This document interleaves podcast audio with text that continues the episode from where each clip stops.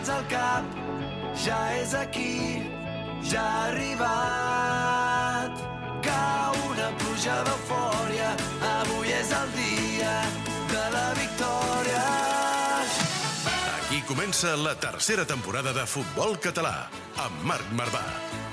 L'entrenador d'un equip de luxe on també presenta el directiu de l'Àtico, Jordi Montalvo. Produeix el jugador de l'Horta, Samu Omedes. A les xarxes, l'exportera de l'Europa, Mònica Aguilar. I sota els tres pals del programa, el gat que es converteix en tigre, Jordi Bracons. Benvinguts al nostre futbol. Benvinguts a Futbol Català, amb Marc Marvà. Hola a tots, com esteu? Benvinguts i benvingudes al podcast de futbol català. Jordi Bracons, com estàs? Benvingut. Avui estem de puta mare, aquí no passarà ni l'aire, eh, tio? A tu, escolta'm, avui és un programa gairebé fet al dedillo per tu, eh? És molta il·lusió perquè són molts partits que hem vist d'aquesta gent. Escolteu, avui volíem dedicar el programa en els porters. Et diria eh, que aquest serà el titular del podcast, la generació daurada de porters que hem tingut en el futbol català i aquí tenim a dos d'ells, Cravioto i Marcos, així és que amb el seu nom futbolístic ja la gent ja saben qui és. Però Punxes, Nasco i Punxes, com estàs? Benvinguts. Hola, bona tarda. Hola, bona tarda. Com esteu davant dels micròfons i fora de la porteria? Bueno, ahí, ahí, no estamos... Nos defenderemos, seguro. Sí, no? Sí, Sí, no, sí, si sí. posem tot un parell de guants a cadascú ja veuràs que ràpid.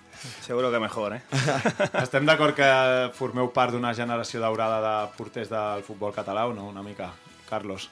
Bueno, yo creo que hemos estado una época, eh, llevamos ya muchos años y bueno, por eso seguro que, somos.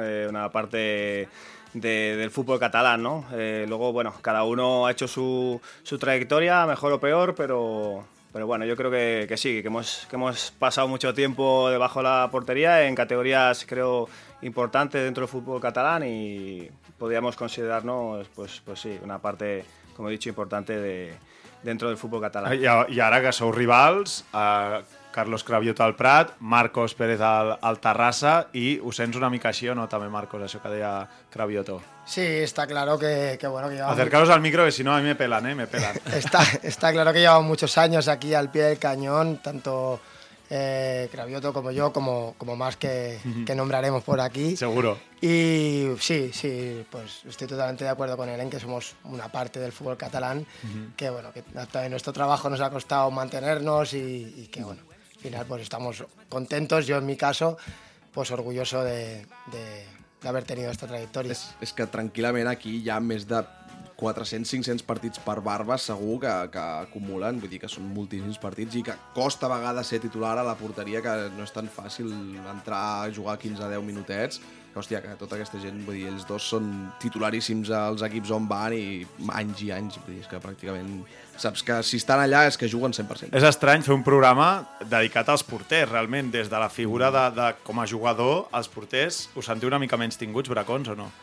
Uh, sí, sí, no? És molt menys tingut. Sí. és, una, és una feina molt fosca, molt dura, que pots uh, fer tres o quatre aturades que a simple vista són senzilles, però que has d'estar, has de tapar, t'has de jugar a la cara, t'has de jugar que et doni una pilota als collonets ben donada, però clar que si acabes palmant 1-0 per una cagada o perquè no has estat del tot encertat, la culpa és teva. Aleshores, I a nivell de mitjans, eh, dic també, una mica segurament. Sí, a nivell de mitjans eh, només surts quan fas la- l'aturada voladora o quan fots una cantada gorda, aleshores sí que surts, però, però si no, sí, sempre la, els titulars se'ls emporten els que marquen els gols, o sigui que, que avui venim a donar una miqueta de, de veu amb aquesta posició. Avui els protagonistes són Sota Pals i tenim aquí Carlos Cravioto, tenim a Marcos Pérez.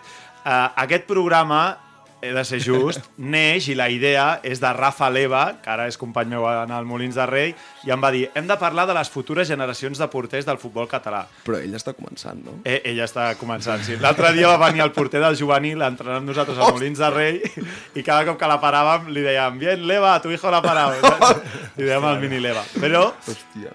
Fem justícia perquè és ell qui m'ho va proposar i li vaig dir no, però no farem la dels porters que venen, que en parlarem amb el Marcos, amb el Cravioto, sinó dels que d'aquesta generació daurada, i avui Rafa Leva no ha pogut venir, però sí que qui ha pogut venir Un altre mite. és un que ho ha deixat fa molt poc i que és una també un mite, una llegenda del nostre futbol català. José Miguel Morales, benvingut, com estàs?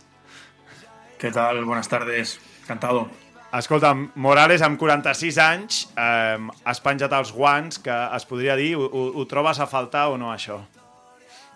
Bueno, cada, cada día más, ¿no? Yo creo que al final, al principio, pues eh, no tanto, pero cuando va pasando el tiempo sí que, sí que lo vas notando. Yo, por suerte, aún estoy eh, en el campo, el día a día, pero al final ya no es lo mismo. Eh, estoy en la parte, ya no estoy debajo de los palos, ahora estoy enfrente. Y es diferente, muy diferente. Ara estàs a l'es- a l'Espanyol, no? Sí, futbol base a l'Espanyol o Sí. filial? Ara és filial, oi? Sí, estoy en el filial. Llevo dos años en el filial, dos años y el final de la, de la primera temporada que estuvimos. Y bueno, aprendiendo cada día. Al final no deja de ser un aprendizaje diario. El, el Morales, a tu, el, els, els porters que entrenes ara, saben la teva trajectòria? És a dir, coneixen el, la teva faceta de porter? Sí, al final yo creo que son porteros, saben, están a- quizá no tanto, quizá no saben el día a día de todo lo que hemos pasado con Carlos, els como yo, pero evidentemente sí que son conscientes de que en mi caso he sido portero, de que cuando hemos jugado con Marco y con Carlos, ellos también, por, porque al haber estado yo mucho tiempo con ellos, a la hora de hacer el informe, de conocerlos, se, se- se preocupan también por qué portero tienen enfrente, quién es, eh, qué, qué pueden aprender también. Y sí, sí que lo saben. Perquè, um, a veure, no sé si repassar o no les trajectòries, saps, Bracons? D'aquests tres Hi ha molta gent que es pot, que es pot sentir molt gran aquí. que tenim, perquè eh, la veritat que són trajectòries eh, immaculades, Marcos, però en aquest sentit, ara, com deia, eh, eh, tu i Gravioto sou, sou rivals, però, per exemple, eh, el Marcos surt del, de, del juvenil de l'Adam, Morales també surt del, del juvenil de l'Adam, vull dir que hi ha aquesta coincidència de, dels porters d'aquesta eh, trajectòria de, de l'Adam i eh, Cravioto, tu surts del Tàrrega, és? Bueno, vaig jugar al Lleida juvenil Sí? i després ja a tercera divisió amb el Amb el Tàrrega, eh? Per tant, és la, el futbol base, diguéssim, de, Del Lleida. Sí, de, a, de a EM, Lleida. primer vaig estar a l'AM de Lleida, que ara Mhm. és conegut pel futbol femení, i després cap al Lleida. I, i ja hi ha, bueno, hi ha un munt de més. Ah, sí, sí, Tàrrega Castelldefels. No, no, tenim aquí els, els, totes, les, totes les trajectòries. Doncs avui, amb aquests tres protagonistes, sota pals, parlarem del que han sigut i també assenyalarem els, els que vindran. Va, comencem. Busca'ns a Twitter i Instagram, arroba futbolcat, guió baix, ràdio. També ens trobaràs a Facebook i YouTube. M'he enamorat al supermercat, he trobat l'amor al lloc menys esperat. Aquí ens hem enamorat del futbol català des de fa anys. El juguem, el presidim i, sobretot, te l'expliquem. Futbol català, amb Marc Marvà.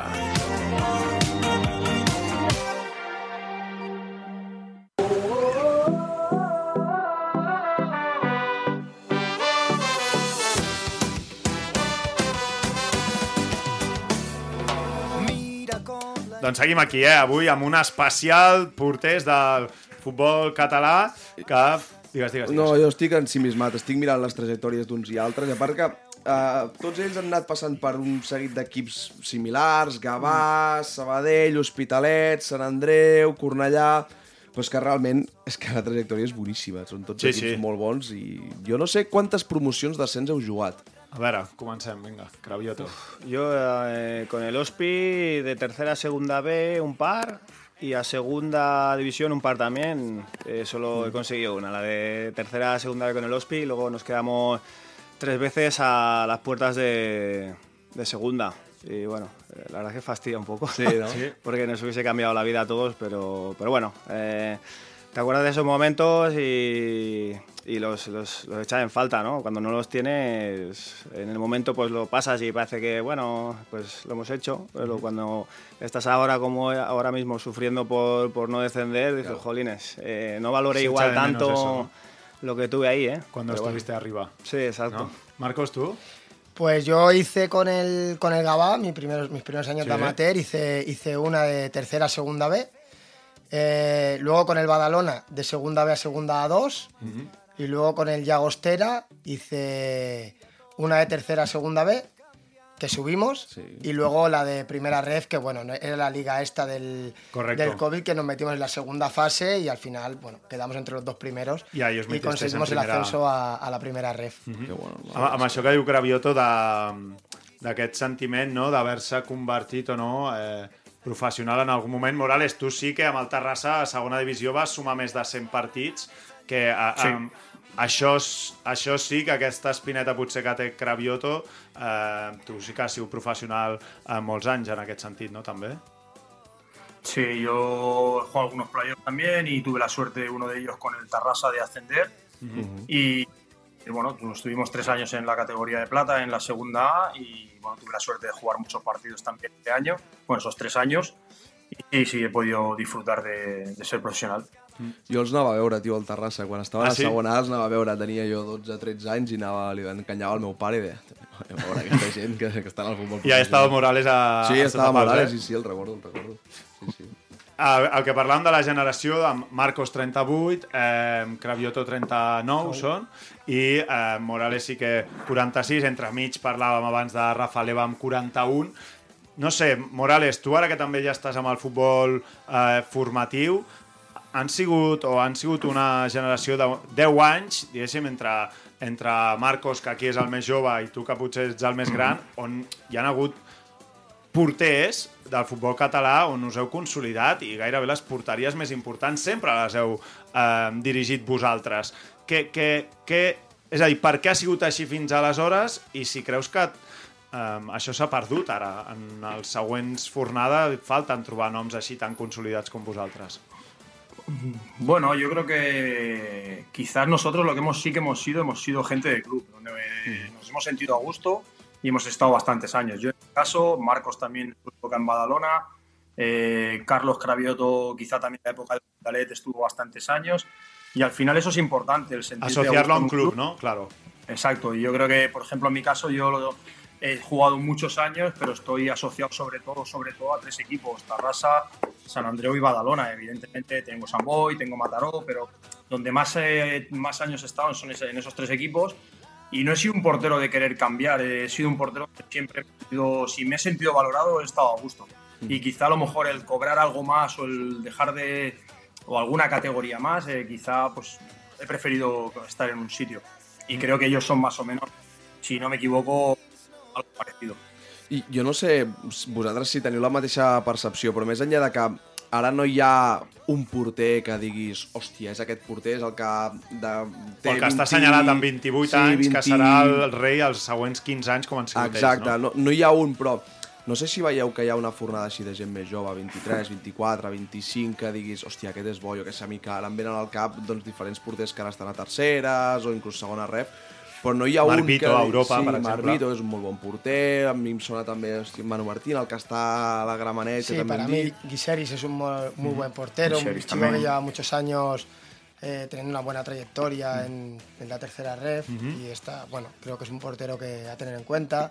Y bueno, yo pues he tenido la suerte de compartir portería con chicos jóvenes que, que la verdad que ahora mismo, por ejemplo, Juan Flere, que está en Cádiz ahora, bueno, que está cedido del Cádiz al Algeciras, es un muy buen portero, Oscar López, que ahora está en el Burgos también, que bueno, pues he tenido la suerte de compartir portería con ellos y actualmente pues uno creo que es tercer portero del, del- o segundo portero del Burgos y juega algunos partidos con el Burgos Sí. promesas y Juan Flere que está en el Algeciras cedido por el Cádiz. O sea, porteros que bueno, tienen una, tra- una, una pequeña, una corta trayectoria pero que, que pueden tener una gran trayectoria en el, Claro, fútbol. porque en esto que, eh, que dices, Marcos, la sensació també és que les generacions joves, amb la voluntat de voler-se convertir en professionals, que aquí, potser fa uns anys, el que deia Cravioto abans era o aconseguies l'ascens a segona divisió o era més difícil, ara la, la necessitat o la facilitat per marxar a Cravioto potser és més fàcil. Llavors,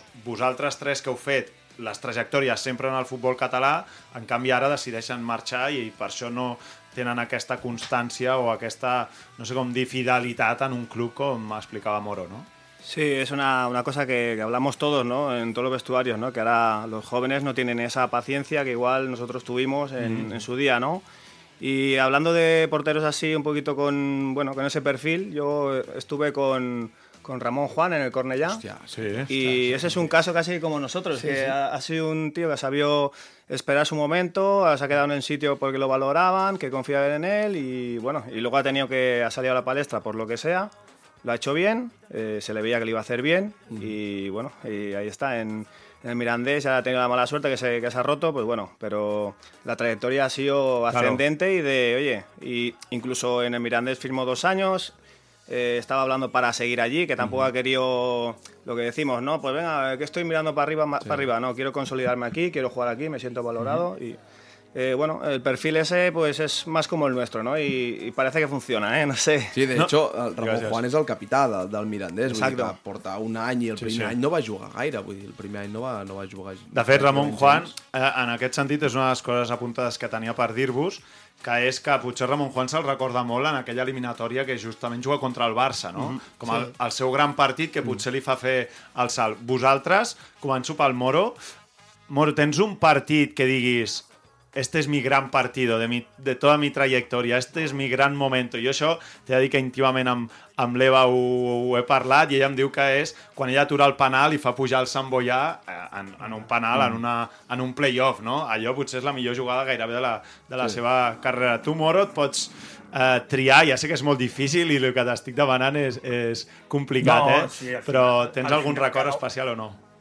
Sí, al final cada uno guardamos un recuerdo, ¿no? Al final, Claro. Yo tengo, estando en Mataró, hacemos semifinal y final de Copa Cataluña y en esos partidos jugamos Español y Barça con el primer equipo, cuando antiguamente las finales eran contra el primer equipo y tengo la suerte que tanto en contra el Español creo que paro tres penaltis y contra el Barça también paro tres penaltis. Buah. Entonces, bueno, tenemos la suerte esa de, de- creo- si no recuerdo mal, creo que fue con el Mataró y con el Tarrasa. El Barça fueron tres. Y en estos momentos pasa que si me tengo que quedar con alguno, me quedo con el de Catalana, que tengo la suerte de jugar contra Argentina. Y bueno, hago un, un gran partido y si hay que quedarme con alguno, me quedo con Sí, sí, de hecho, 2002, ¿no? Juegas con selección catalana, ya contra Bueno, he China, ido cin- ¿no? Contra, Eh, es- sí, he he ido cinco veces. Sí. Eh, China, Argentina, eh, selección de Euskadi, eh, otra vez Argentina y Colombia, que es la última estando en San Andreu. Brutal, ¿eh? Sí, clar, és que... Sí, sí, ahí al Camp Nou eren, no? Camp Nou i... Sí, las cuatro en el Camp Nou y una en, en San Mamés, en antiguo San Mamés. Brutal. Qué guapo. Y Marcos, eh, ¿con qué partido nos quedamos? No sé, claro, me gustaría que la frase fuera, no está por llegar. Ojalá, Pero- Los veteranos de... O- ojalá llegue, pero bueno, ya estaba cerca el, el no, pero bueno. Eh, pues yo me quedaría. eh, he vivido situaciones chulas y bonitas en el fútbol, Sí. Pero si me tuviera que quedar con una, me quedaría con la final de la Copa Federación en Las Rozas, Qué bueno. que bueno, que para un penalti y al final, pues no sé, es como la soñada, ¿sabes? Parar un penalti en una final de, de una competición nacional, ¿no? y, y, bueno, y al final, pues ganamos la competición y, y, bueno, fue. Es un título que al final eh, no se valora hasta que se llegan a, claro. a las semifinales, a las finales y, y consigues ganar y ostras, pues al final es, es bonito, es bonito. Sí, sí, totalment. M'agrada perquè el, el moment del penal és un moment important. Mira, Morales i, i Marcos És que és pornografia, eh? triat, Parar eh? un penal en un moment així guapo, inclús ja no et dic a playoffs, parar el penal, que a més, si jugues fora t'estan dient coses, que si el rival t'està dient que este te lo come, no sé què, si el pares sempre és aquell moment de dir, Sí. toma, saps?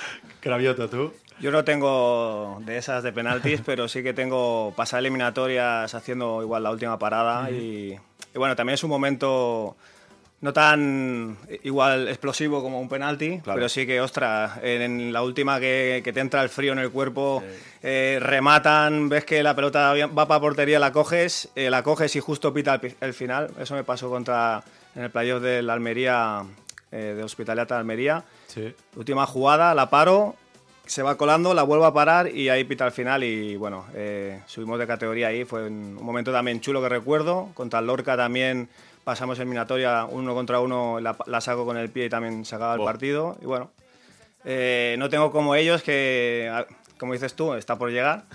y, La firmamos. y la próxima que la hagamos de aquí 10 años de entrevista, pues la podré contar y ya está, ¿no? Pero... De la Liga, Liga Veteranos. Jo tinc, jo tinc dos preguntes. Una és, um, molt ràpidament, si veieu a més d'hora que tard la retirada, és a dir, si us heu posat un tope d'edat per dir estar aquí o no? I molt eh? Si em dieu si sí o si no. Yo eh, no tengo una fecha estimada de, de retirarme. Ahora me encuentro muy bien, y me siento importante para mi equipo y eh, pues no, no veo esa retirada. Me cuesta pensar, la verdad, en la retirada. ¿Sí? No te voy a engañar, sí, porque me considero, eh, bueno, igual que Cravioto, entiendo, igual que, que, Morales, también nos gusta mucho el día a día, el ir a entrenar, el, el vivir el día a día en el grupo, en el vestuario. Claro. Es, una, es, eh, es algo que cuando lo- nos retiremos ya no lo vamos a tener. Por mucho que pues ahora Moro esté en, en el español B, en el cuerpo técnico, pero no será lo, no será lo mismo que el vestuario. Al final él tiene una serie de responsabilidades que nosotros no tenemos. Es Claro. decir, Que tiene ya que no trabajar, olvides- él tiene que analizar, él tiene que tal. Nosotros al final vamos, entrenamos, eh, nos cuidamos para, para estar en las Sí, sí. mejores condiciones posibles, pero no, no tenemos esa responsabilidad que tiene, que tiene Morales de trabajo. Nuestro, o sea, yo para mí me considero un privilegiado de poder vivir eh, de lo que más me gusta, de lo que más me apasiona que es el fútbol. Por eso me cuesta pensar en mi retirada, que sé que, lógicamente, pues queda poco, pero, pero bueno. Bueno, eh, queda poco en comparación a la trayectoria Sí, que sí, has tenido. claro, claro, Pero nadie te dice que no te queden cinco años, ¿no? O sea, o Bueno. lo, lo ves demasiado, por ejemplo. No lo sé, lo Por veo, lo veo demasiado. Yo no pero- lo veo, pero que no-. Yo- yo desde claro, mi- lo veo demasiado. Pero Yo desde el punto de vista aficionado tampoco lo veo, ¿sabes? Muy descabellado, però esta és mi manera de verlo. Però la No sé. sensació, t'ho dic, com a, com a aficionat i com a seguidor, és a dir, com- al final els porters, tio, és molt petitó i tots et segueixes més o menys. Jo no us feia tan grans, en el sentit de, hòstia, no, 38-39 anys, el Morales 46, dius, hòstia, és impossible, o sigui, que, que, que no els fas tan grans i realment, hòstia, els veus físicament i no, i no es, hi ha gent amb 40 anys que està cascadíssima. Vull dir que No, es no, o consideren sigui, si estan en plena forma, titulars a, això. a segona federació, vull dir que Araujo, tu, amb, estàs amb Marcos? O com? Yo estoy totalmente de acuerdo con Marcos. Lo único que mi objetivo es superar a Morales, que se retiró Ah, 40. bueno, venga. Estaba esperando esto yo, estaba esperando esto, ¿qué pasa aquí? No, no. La verdad es que. a ver si me voy a picar yo también. ¿eh? Ojo, ojo que no, Morales no pues venga, No, no, que a Morales vuelve, ¿eh? Que vuelve, que vuelve Morales, ¿eh? Morales, como te piques, vuelves, ¿eh? Ojalá, digo. No, bueno, yo hace, hace tiempo que voy año a año y lo que pasa es que cuando me encuentro bien, pues estiro, digo, hostia, pues este año bien, pues el año que viene, por lo menos este y otro tengo. Llegará igual, supongo, el año que diré, hostia, este año no estoy tan bien, igual ya. Yo creo que va por ahí la cosa, ¿no? Cuando te encuentras bien, como dice Marcos, estás el día a día lo, lo- lo disfrutas, eh, Claro. lo vives, te tiras y, como digo yo, te levantas y no, y no te duele, pues sigues. y en ese camino estamos, ¿no? De momento, si es por este año, yo seguiré otro año más, si me quieren, claro. Y, y bueno, eh, ahora lo veo eso, año a año, pero sí que es cierto que cuando empieza la temporada y me veo bien, pues ya miro un poquito más hacia allá. Claro, pero Morales, tú por ejemplo con 46, que eh, decides colgar los, los guantes, eh, també podries haver pres una decisió de dir doncs segueixo d'alguna manera encara que no sigui... Eh, o sigui, seguir jugant a futbol a sota pals podries haver-ho seguit fent si haguessis volgut. Per tant, sí. també hi ha un punt en el que és jo vull seguir-ho fent en aquest nivell i si no ho faig en aquest nivell vull seguir, per exemple, vivint del futbol i aquesta oportunitat de l'Espanyol és bona i l'agafo, no? Entenc que aquest debat intern també el vas tenir. Sí, bueno, yo al final me retiro por, por decidirme seguir trabajando en el español. Yo ya los últimos años en Badalona compaginaba el, el estar en el español. Y bueno, cuando hay la pandemia, yo acababa el contrato, el Badalona decide no renovarme, yo creía que estaba en condiciones de competir. Eh, uno de los equipos donde están eh, los dos invitados que tenemos hoy me hace una oferta. Ojo. Yo- Quin dels dos, dels dos? Me, me huele que Prat, Vale. no sé por qué. es, Sprat, Sprat, yo decido, decido no, no cogerla en un momento y porque entrenaban por la tarde, incompatibilidad con el español Claro. y ahí se acaba. Esperando también alguna opción de poder jugar en algún equipo de tercera y ahí se acaba. Eh, ¿Contento o no contento? Bueno, llegó el momento. Al final sí que les digo que no lo piensen. O sea, que al final el momento les llegará. ¿Mejor o peor? Siempre y cuando se encuentren bien, que yo he tenido la suerte de competir este año y de seguirlos y estudiarlos, pues, te puedo decir que los dos partidos para ellos quizá han sido los de su equipo, eh, sobre todo el partido más reciente que en Marco. Se ha, se ha cortado un Como poco, pero se ha cortado un poco, ¿eh? Decías que han sido los mejores de su equipo en muchos partidos, ¿eh? Sí, correcto. e Incluso es lo que te decía, que en los partidos que han jugado contra nosotros, contra el Español B, eh, recuerdo el último partido de Marco, al final hace 3-4 paradas que, que le da esa victoria a su equipo. Eh, pero creo que no hemos jugado en contra, yo ya vas a jugar contra el Prat y vas a jugar contra el Tarrasa en este caso y estás deseando que Marcos pues no tenga el día o que Carlos Sí. lo tenga. pero ha sido así, pero ha sido así ahora como entrenador de porteros y cuando he sido como jugador igual. Decías, "Fua, otra vez contra estos, a ver cómo están. Y creo que ellos han, el pensamiento es el mismo, o sea, al final, eh, que no piensen nunca en dejarlo, evidentemente si tienen algún problema, eh, que lo piensen, pero paso que están bien, que nada, que se cuiden un poquito más de lo que toca, como hicieron en los últimos años, que sé que lo hacen y a competir hasta que los echen. Sí, sí, és que com es coneixen entre ells és, Home, clar, és, són molts anys, són molts és una anys. admiració mutua, ¿no? Una mica, Sí. segurament. Os admiráis de manera unos a otros. O, por ejemplo, Marcos, eh, que esto también lo tenía apuntado. ¿Qué es lo que más o amb què et quedes de Cravioto o Moro de dir això m'agrada d'ells sota pal, saps? Vull que us admireu, venga, entre todos, os enjabonéis un mica- poco, Vamos a enjabonarnos eh. un poco, va. Ducheta, es que al final venga. tienen trayectorias, por ejemplo, en el caso de Morales tiene una trayectoria que, que es, es- es envidiable. Por nosotros, pues en este caso, eh, Carlos y yo no hemos conseguido vivir el fútbol profesional como, como lo ha podido vivir él y es algo que, bueno, pues es una envidia sana que, Claro. que tenemos, tenemos con él. Pues Morales, esa, esa solvencia que tenía, ese poderío en la portería, en el juego aéreo, con los pies, eh, era un portero que abarcaba mucha, mucha portería, era muy difícil hacerle gol. Y que, bueno, que año tras año, pues, pues que, era mejor. O sea, y, parecía que cumplía un año más, pero era mejor. O sea, y, y, titular indiscutible y no... O sea que su rendimiento siempre era, era increíble. Y pues en el caso de Cravioto, pues un poco igual. Al final hemos seguido él y yo, quizá, bueno, y, y Morales también, porque al final hemos convivido mucho la portería Sí. eh, aquí en, en los partidos, hemos, hemos coincidido muchos, muchos partidos.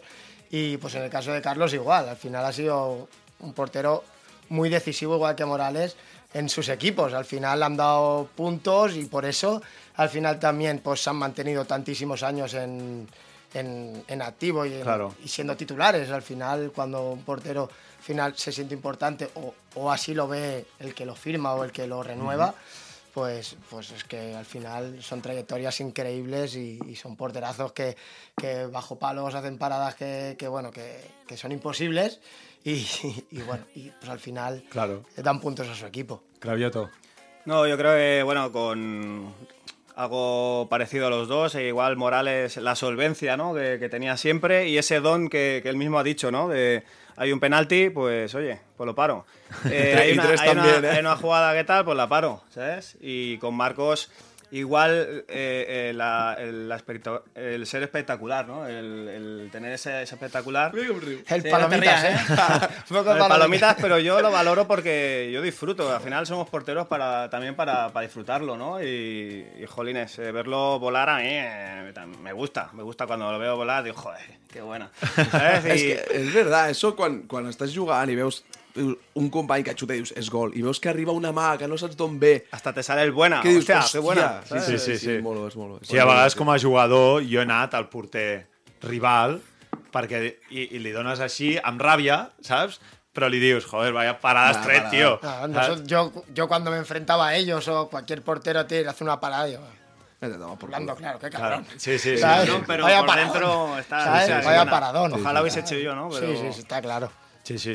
Tu, Bracons, com a espectador i també com a porter, no? a l'hora de veure'ls a, a tots tres, et quedaries amb algun d'ells? Jo és uh, la seguretat que transmeten tots tres, perquè al final ja no només amb l'experiència que tenen, sinó, hosti, és això, que sembla que dominin totes les facetes del joc, que dius, hòstia, eh, li puc colar per baix? No, no, són ràpids a baix. Per dalt també són ràpids a dalt, hòstia, amb els peus també són molt correctes, que avui en dia a vegades porters més veterans potser costa més que siguin... Vull dir que, que avui dia els més joves sí que tots et foten desplaçaments de 80 metres, però que abans doncs, no s'entrenava potser tant. Però això, la seguretat i, i, i el saber fer, i el saber que si hi ha una cagada de la defensa estan allà darrere, que hi ha un alt percentatge que te la trauran. Perquè eh, el, el Morales parlava de, del Prat, i, i això també ho parles amb entrenadors, i un entrenador de segona federació, eh, amb l'exemple del Prat, eh, amb Dolera, per què Bracons Dolera diu vull un porter, llavors va buscar o a Morales o va buscar a Cravioto, o és a dir, jo no, no ho sé, eh? Per què com a entrenador dius és que a ells els vull i són els primers que truco, no? Perquè jo crec que si ja has conviscut o si saps com competeixen, vols un porter d'aquestes característiques. Al final està molt bé jugar amb un porter jove i tal, però si tu, pel tipus de futbol, pel tipus d'equip que vols construir, pel tipus de vestidor segurament que vols tenir, saps que vols tenir una figura que sigui veterana i que sàpigues que en un moment difícil et traurà les castanyes de foc i suposo que també en la gestió del dia a dia que al final són molts anys dins d'un vestidor, ja les heu vist de tots els colors, i això també és més fàcil, ajuda amb un entrenador, sí, sí, sí. que diguis, hosti, sé que puc comptar amb aquest, i si ja les coses van malament, oye, tu, a veure, com ho l'arreglamos, saps? Vull dir que... segur- Bueno, però aquesta part te la pot donar com a segon. Al final us volen per ser titulars i per donar, donar punts. I amb això, Marcos, un porter pot fer millor eh, a jugadors, a defenses, a centrals, a laterals. És a dir, tu has tingut centrals o jugadors que hagin dit "Buah, és que jo amb tu sóc millor perquè, no sé, em sento més còmode tirant la defensa més a dalt. O, eh, tu creus que fins i tot aquesta virtut pot tenir un porter o no? Bueno, yo pienso que sí. Yo pienso que, que al final el portero para mí es una de las piezas más importantes de un equipo y, y que poquito a poco se va valorando más. Creo que ahora se valora más la posición del portero que antaño, que, que no teníamos tanta, tanta visibilidad y tanta... Los raros. Éramos los Éramos raros. los raritos, ahora ya dejamos de ser tan raros y somos, bueno, porque también se nos piden más cosas que antes. Eh, pues como bien ha dicho el tema de juego de pies, Claro. ¿sabes? Que antes, bueno, era pegarle para arriba y fuera, ahora, bueno, pues en general nos piden mucho más, pues la línea defensiva, tal, estar ahí con la línea defensiva para salir a la espalda, porque el equipo juega alto, porque antes no, tácticamente tampoco se trabajaba tanto. Entonces, poquito a poco el portero pues va cogiendo muchísima más influencia en el juego, con lo cual pues yo creo que, que es una pieza muy importante para cualquier equipo. Y sí, lógicamente, pues a tu línea defensiva, pues, pues si tu portero domina diferentes facetas del juego, pues, pues ellos lo valoran. Sí, Ellos y lo valoran y se sienten tranquilos y seguros. Y para un jugador, eh, yo tengo la sensación que el portero puede dominar mucho el, el timing del partido, ¿no? Porque tiene mucho el balón o cuando sale de fuera. o- y ese timing, yo creo que, Morales, ¿tú estás de acuerdo también que el portero eh, pot portar el ritme del partit en molts moments, fins i tot? Perquè si vol el pot trencar, el pot accelerar. En aquest sentit, com ho veus? Al final el portero debe llevar el ritmo del partido. Al final tiene que saber cuándo equipo- su equipo sufre, cuándo tiene que pararlo, cuándo su equipo necesita acelerarlo. Y al final son sentimientos. Al final él está dentro, él ve lo que pasa, él ejecuta y decide. Eh, y realmente lo que hablabais antes, eh, sobre todo es muy importante que un portero ya no solo pare, sino que evite. Yo para mí el portero debe ser un, un por- un jugador bueno. que pare, sino un portero que evite. Es muy importante que a nivel, puede evitar a nivel comunicativo, a nivel a nivel de, de lo que tú dices de, de gestión de tiempos, y creo que eso es vital a día de hoy. También influye mucho, pues que antaños nosotros quizá no hemos tenido esa variabilidad de entrenadores de porteros, porque incluso te podía entrenar cualquiera que no haya sido portero en la vida, y quizás hoy en día los porteros más jóvenes eh, empezaba a haber mucho de la época nuestra, de los 90, 2000, que empiezan a ser entrenadores de porteros, vivido momentos que ahora se están corrigiendo, han vivido, te corrigieron una cosa que el entrenador no lo había comprado nunca en un campo de fútbol, y bueno, creo que hace que entendamos más esa posición, Claro. que sean más concretas, Sí, y creo sí, que sí. eso influye mucho. Por eso el portero cada día más completo. Claro. Se'ns talla una mica, eh? Ara, al final, l'última reflexió que feia el, el Moro, però, Clavioto, amb, amb això que comentàvem, eh, vols apuntar alguna cosa més o no, també? No, yo lo que, de- lo que decía ahora Boro, ¿no? Del tema de evitar, ¿no? A mí cada partido lo, lo que me dicen, sobre todo la defensa, es eres- tienes que ser una radio. El, el estar comunicando todo el rato, eh, cuidado, tienes esta aquí, sal, no sé qué, pásala, tienes una espalda, solo, cuidado. Pues eso es, es información que igual yo lo veo en, en- en- en chavales que les cuesta, ¿no? El, el- el ser comunicativos, no sé si por vergüenza, porque lo- no lo han hecho nunca o por qué, pero cuesta, ¿no? Y, y quizá nosotros, pues como somos ya, nos da un poco igual todo, ya le decimos todo y, y bueno, eh, es una parte importante, como ha dicho Moro, ¿no? El, el evitar y yo creo que siendo comunicativo y también entendiendo el juego, eh, como ha dicho Marcos, pues, pues es, es un más a más, ¿no? Que, que igual nosotros podemos dar. Doncs avui, eh, magistral, Estic classe magistral, ja ho sabia, ja, ja ho sabia. Oh. I, i t'he de dir que segurament molts porters joves que comencin avui eh, m'estaran gaudint molt. I ara encara més, Morales, si vols et pots quedar, perquè el Bracons cada setmana ens fa una secció que és una secció de rajadors del futbol català, agafa un perfil de gent del futbol català i eh, doncs, bueno, ens fiquem una mica amb ells i avui quin perfil podia ser que no siguin els porters, així que endavant, sisplau, Winston Bogarde amb Jordi Bracons.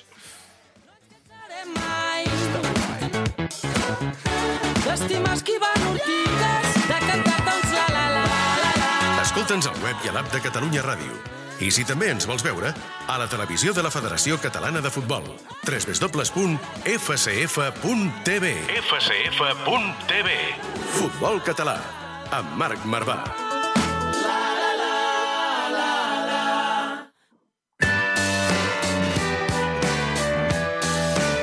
Winston Bogarde, amb Jordi Bracons.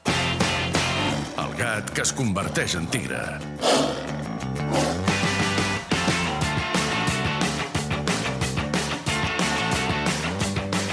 Vinga, Bracons, especial porters, especial porters, què, què, què? És Sí, que avui és molt especial. Estic amb pressió, eh? Perquè ja m'hagués agradat gaudir també d'una desena part de la tremenda carrera futbolística dels nostres convidats d'avui. Alguns d'ells encara tenen la poca vergonya de seguir competint a alt nivell quan el seu DNI diu que el que haurien de fer és començar a preparar-se per ser avis. Ara, ara, ara, ja Així comencem a repartir. avui secció dedicada als gats que es converteixen en tigres sota pals. Amb el número 5...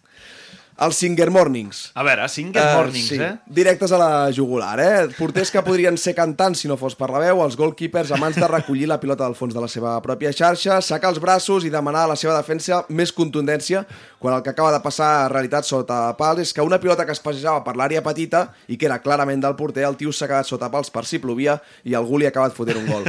Els Singer Mornings o Cantamanyanes, pels que no ho entengueu, són els porters que cada partit foten una, dues o, per què no, fins i tot tres cantades sonades i en un 90% de les ocas- ocasions hi ha un culpable extern. És culpa de l'altre, no? El sol, el seu company que li ha fet una passada massa forta, les boles o l'estat de la gespa artificial. Només li falta fotre-hi la culpa als prebenjamins que han jugat abans per, per haver fet muntonets de cautxo massa grans i que això li ha fet passar la pilota per sobre del seu peu. Respecte per aquesta gent perquè no saps com, però sempre acaben jugant. Genolls peladíssims. Amb el 4 a l'esquena... Genolls peladíssims, eh?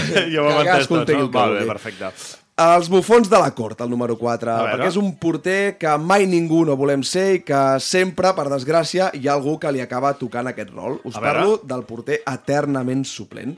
Un tio que en un moment donat de la segona meitat es queda sol a la banqueta mentre els seus companys escalfen a la banda o els que ja han estat substituïts han marxat directament a la dutxa perquè no volen estar amb ell.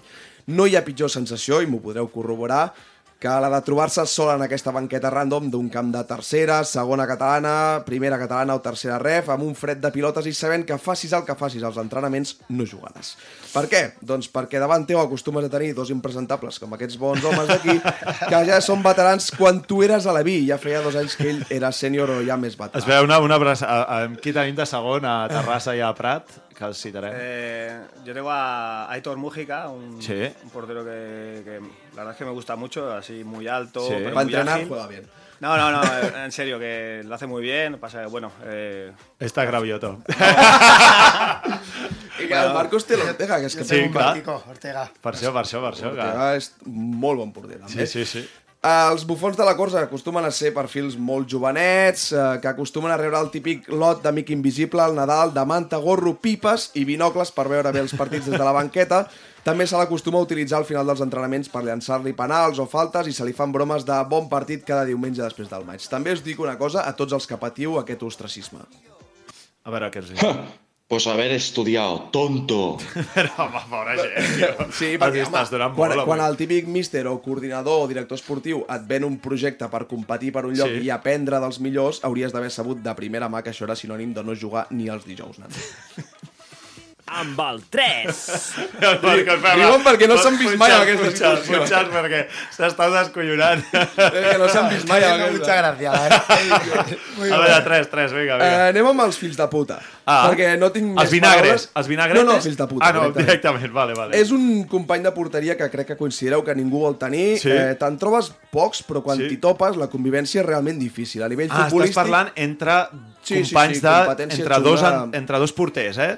Mira, va fent que sí mal. Mira, mira, sí, o sí, sigui, ya, ya sé lo que tu porter Eh, i el teu company porter. Sí, sí. Vale, vale, que clar, que Acostuma a esteu ser- moltes estones sí, junts i Acostuma a ser un vale. tio que futbolísticament no és res de l'altre món i per això adopta precisament actituds com tocar els collons, ser un vinagre quan no juga, no t'escalfa bé quan li toca, caretes... pollites enmig del vestidor, o que quan hi ha una derrota a la xerrada del dia següent i deixen parlar, posa èmfasi en que el xut aquell de l'1-0 es podria haver parat. Oh. Gent que t'enteres, que va per darrere l'entrenador a demanar-li minuts i a fer-te llit quan jugues, o fins i tot rajar de tu amb altres companys. Jo ara us Està, posaré està totalment justificat Sí. el titular de, que un, un exemple, tenia un tio juvenil que era dolentíssim i a més mala gent. La rata. Eh, La rata. Un dia que La rata jugava... infesta, has posat, llegeix el que has sí, posat. Sí, la rata infesta. Eh, estava escalfant-lo i em va trepitjar dues vegades els guants, que no sé vosaltres, però a mi que em trepitgin els guants Què és, dius? assassin, és assassinat. Eh, la primera vegada vaig pensar, dic, ho ha fet sense voler, no els ha vist, tal, però que a la següent pilota que se'n va fora el va i el tio torna a trepitjar. Què vaig fer jo? Doncs següent pilota que li vaig eh, llançar el vaig xapar la cara. Bàsicament. No, va, no vam tornar a parlar en tot el que acaba la temporada i això era gener o febrer. Amb això, al gremi de porters us dic que si alguna vegada us trobeu amb un individu així, la tàctica ha de ser la subtilitat. O yo le mato a usted el papá, la mamá, los tíos, a su esposa María, al niño Santiago, a la niña Pilar, mejor dicho, hasta a su abuelita. Y si su abuelita ya está muerta, yo se la desentierro y se la vuelvo a matar. Això és uh, Pablo Escobar, per qui no ho sàpiga. Uh, I com diria el Bodan Creixell, si no tinc raó amb això, me la tallo i em faig molla. Amb el número 2... Va, o sigui, és que clar, clar, no hi havia caigut amb això, que és que entre, entre porters, Hòstia, clar, hi ha de, alguns- si hi ha mala relació de ser una putada alguns, ben gran. hi ha no? alguns que són uns fills de puta. Sí, sí, sí. M'encanta que Marcos i Cravioto no els Sí, hi falten eh? les crispetes, eh? A la secció. Més, eh, Morales des de casa cap- també, eh? Com, a- com el tenim a Morales des de casa nasco i amb les crispetes també? Sí, eh? També està... No, estic aquí, estic aquí. Està disfrutant, està disfrutant de la, de la secció, així m'agrada. A veure, el 2, el 2, qui tenim el És 2? pel Sargento Hartman. Sí. És un títol absolutament vintage per homenatjar aquí als nostres convidats. Eh, pels que sigueu incults del cinema d'autor, el Sargent Hartman és el protagonista del film La chaqueta metàl·lica. M'has posat en situació avui. vosotros, nena, sale de esta isla. Si sobrevivís al entrenamiento, seréis como armas, ministros de la muerte, siempre en busca de la guerra. Pero hasta ese día sois una cagada, lo más bajo y despreciable de la tierra. Ni siquiera algo que se parezca a un ser humano. Bàsicament, sí. això són porters que són espectaculars a la porteria, però absolutament inflexibles amb els seus reclutes de l'exèrcit americà i del seu eh, propi equip, i no els Oh. deixen passar ni una. Oh. Bàsicament, són porters que diríem d'antanyo, és a dir, tipus que a la mínima que un Un company Rafa Leva de la vida, seria, per exemple. bueno, i hi, ha, hi ha un altre que està en videollamada que també, eh? eh Sí, Mora, tu fas rajades o no? que el porter és que a la mínima que un company baixava el nivell, els crits que li fotia ressonaven a 20 km a la rodona, oh. que en serveix que es passen el partit amb la ràdio enjogada, capaços de fer-se 70 metres d'esprint per protestar-li una targeta groga a l'àrbitre, tenien, la vènia, tenien la vènia d'entrenadors i col·legiats i arribaven poder també a desesperar els seus propis companys que en alguna ocasió li demanaven no me chilles más, por favor, i tu en saps una d'aquestes. Em sona. Quina era la resposta del nostre sargento Hartman Porter? Aquesta. Solo eres un picha floja. Me quedo con tu nombre y me quedo contigo. No te vas a reír ni vas a llorar. Vas a aprender de carrerilla. Yo te voy a enseñar. Y ahora levanta. ¡Ponte en pie! Mejor será que no me encabrones, porque si no te abro la cabeza y te follo hasta el hígado. Señor, és? Subtilitat, La eh? Jaqueta metàl·lica, eh? Sí, per això... Ojo, per Bracons, sort- que tenim un convidat per darrere teu, Sí, sí, espavila, per sort pels jugadors d'avui dia, la majoria de porters no som així. Ara bé, crec que avui dia tothom pagaria per tenir-ne un així al seu equip. Totalment. I el número 1 és per... L'últim. Anirem ràpid amb aquesta mamada que us faré. Uh, acabem Porto lo Alto, perquè molt jijijaja, però bé, ja sap, aquí tenim tres bèsties sota pals, tios que imposen vestits de porters, que a més algun és guapo a rabiar, com els dos que estan aquí a l'estudi, i que no se'ls però les seves mans han arribat a llocs insospitats. Tios que tranquil·lament omplirien un recopilatori de millors aturades del futbol català, a les seves esquenes més promocions d'ascens i ascensos que segurament polvos han fotut a la seva vida, i tipus que han salvat més punts que vides als bombers, que han gaudit de centenars d'ocasions d'aquells dos, tres segons després d'un tros d'aturada on escoltes la gent dir de la grada, joder, que desgraciado, vaya parada, mentre tu ets al terra que et fa mal tot fins les pestanyes, però la pilota no ha entrat a la xarxa. Obsessionats amb desballestar aquells primers esglais de la graderia quan ja es comenta a cantar el gol, i tremendes bèsties que no ens enganyem també deveu atracar eh, durant molts anys sàtrapes, que són cosa. sàtrapes en aquest nostre món del futbol català.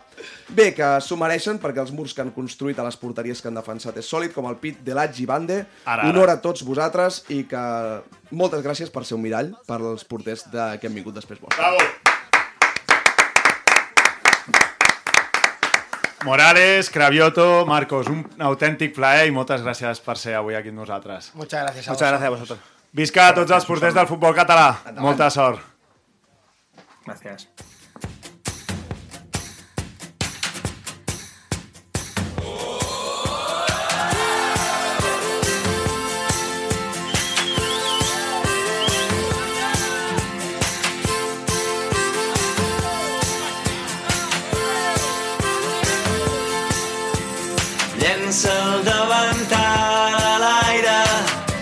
Se'n va cridant a casa. Baixa, amor meu, baixa, amor meu, que ja ens tocava. Surt